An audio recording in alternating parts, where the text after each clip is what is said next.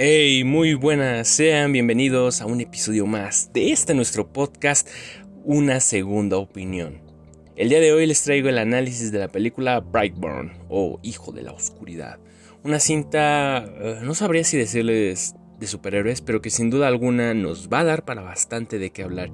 Y es que esta cinta, pues vamos a hablar con este formato nuevo de lo bueno, lo malo y lo raro. Pero bueno, así como una breve semblanza, sabemos que es una película del 2019 eh, de bajo presupuesto y que recaudó bastante, bastante bien, eh, que corre a cargo de la dirección de David Yarborsky y, y no sé, nombres bastante extraños, ya se lo saben. Mi pronunciación nunca es la mejor, así que la dejamos ahí. Sin duda alguna, Brightburn fue una película que en su momento tenía bastante expectativa, se porque también participarían los hermanos Gunn, entre él James Gunn, también conocido como el creador de películas como Los Guardianes de la Galaxia 1 eh, y 2, eh, por supuesto, y también lo que viene siendo la nueva cinta del Escuadrón Suicida, que apenas se estrenará en este 2021. Con lo cual hay bastantes cosas de qué hablar, había expectativas, se cumplieron, no se cumplieron, hay que hablar a grandes rasgos de esta cinta. Y es que Brightburn es una película que trata de manejar la antítesis del héroe. En este caso, si preguntan a quien quieran que sea fanático de los superhéroes, de los cómics, de las películas, siendo honestos, el superhéroe por antonomasia va a ser Superman. Eh, al menos hablando por el apartado de DC y también del mundo general de los superhéroes, con lo cual podemos ver que pues, es la figura ideal, utópica del superhéroe, indestructible, poderoso, fuerte. Es por esto que es tan reconocido ya todo un icono el superhéroe azul con rojo y una S en el pecho. Pero Brightburn trata de mostrarnos una especie de what if, ¿qué hubiera pasado si Superman hubiese sido malo? Con lo cual vemos la infancia de nuestro protagonista, quien sería nuestro Superman, que en esta ocasión es Brandon Breyer, quien va a ser eh, el superhéroe en cuestión o el que se convertiría en superhéroe pero que no logra hacerlo. Y es que de esto va Brightburn. La historia de un niño que cae a la tierra así a lo Clark Kent cuando fue pequeño y en su nave espacial por supuesto, y es criado por un grupo de granjeros, los cuales le van a tratar de llevar por el camino del bien y terminan fallando y termina volviéndose en todo lo malo, un Superman malo por antonomasia. Pero bueno, hablemos de lo bueno de esta película y una es que retoma ese elemento narrativo que no se ha explorado en el cine, pero sí en algunos cómics, en concreto, versiones de nuestro superhéroe podemos verlo en películas como Injustice, en donde se vuelve malo Superman. Eh, nos da una visión de lo que podría haber sido una crianza no del todo buena para un superhéroe o un alienígena de otro planeta con super habilidades.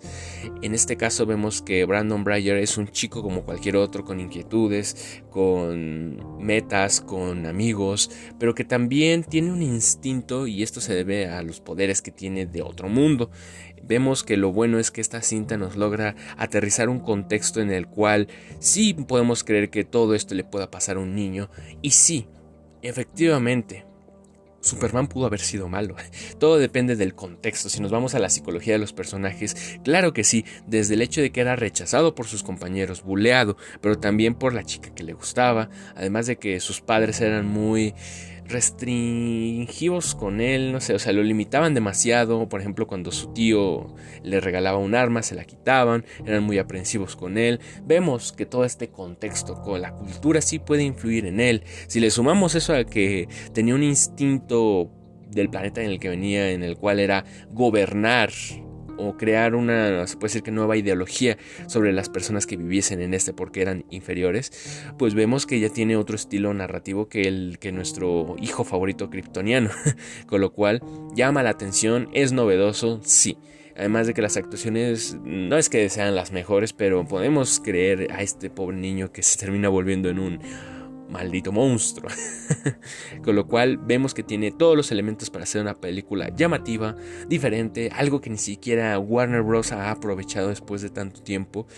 Yo por Dios sigo esperando una película de Injustice y creo que me voy a quedar durante muchos años, al menos para que pase eso en live action, porque sé que las películas animadas de DC van a ser algo así, pero Live action, por Dios, eso es lo que queremos todos. Pero bueno, no vamos a entrar en eso. Ya si quieren escuchar ese tipo de expectativas, análisis, pues váyanse a escuchar nuestro análisis del Snyder Cut. Se los recomiendo en el podcast. Pero bueno, regresando a lo que viene siendo Brightburn, eso es lo positivo. Lo negativo es lo que hace que la película flaque. Y es que inicialmente iba a ser dirigida por James Gunn, pero por debido a cuestiones de agenda no la pudo llevar a cabo y se tuvo que cambiar la dirección, con lo cual eh, yo creo que está bien el trabajo logrado, pero no se logró alcanzar ese potencial. Había muchas cosas de donde explotar. Si bien se lleva a cabo el simbolismo del superhéroe como lo es Clark Kent, en este caso con Brandon Bryers, eh, no, no es lo mismo a lo largo de la película y tiene un ritmo que flojea. De repente es muy épico y de repente va bajamos un largo trayecto de la película y tarda en llegar a ese punto. Además de que eh, repito, o sea, tendría que haber una mejor construcción de los personajes secundarios. No podemos pedirle mucho a Brandon Breyer, en este caso al actor, al niño Jackson Dunn, ya que es muy pequeño y a su vez, pues sí logra transmitirnos esa inocencia y maldad a la vez. Pero en cuanto a los padres, eh, se ve un poco forzado en ocasiones la actuación, o no la actuación, sino el personaje en sí. Por ejemplo, el padre, eh, en este caso, vemos que Kyle Breyer no te lo terminas de creer. O sea, pareciera que en todo momento ha odiado a su hijo o, o cómo puedes cambiar tan radicalmente por un lado y por el otro lado lo que es la madre Tori y, cómo puedes ponerme también a un personaje en el cual es tan sobreprotector a nivel tóxico en donde es irracional hasta el final de la película deja de serlo gracias pero con lo cual hace que se vuelva un poco irreal la historia y yo creo que si hubieras dado un gran apoyo director este estudio en esta película al tratar de generar personajes secundarios que tuvieran mm, mayor cómo decirlo credibilidad o o que pudieran ser más palpables hubiera sido mucho mejor, pero no. Eh, son dos personajes opuestos, la madre y el padre, y se contradicen hasta cierto punto en lo que piensan, entonces terminas sin conectar con ninguno y dices, Dios mío, estos son los padres de nuestro superhéroe, así nunca va a llegar a ser un superhéroe y es fundamental. Yo creo que tendría que haberse visto el intento de un buen padre y una buena madre que fracasan en el intento de crear a un hijo de bien, a alguien que va a traer esperanza. Eh, eso para que fuera congruente con la idea del anti-Superman. Bueno, no sé si diga anti-Superman, pero eh, pues el alter ego de nuestro personaje. Y fracasan y dices, pues con razón, Brandon termina volviéndose un genocida, un asesino, un loco, con razón. Y además los demás personajes, los tíos, las tías, no ayudan en nada. Ah, termina volviéndose un poco monótona la película y predecible en todo momento por estos elementos. Dices, con razón va a pasar esto. Y es por esto que eso es lo negativo.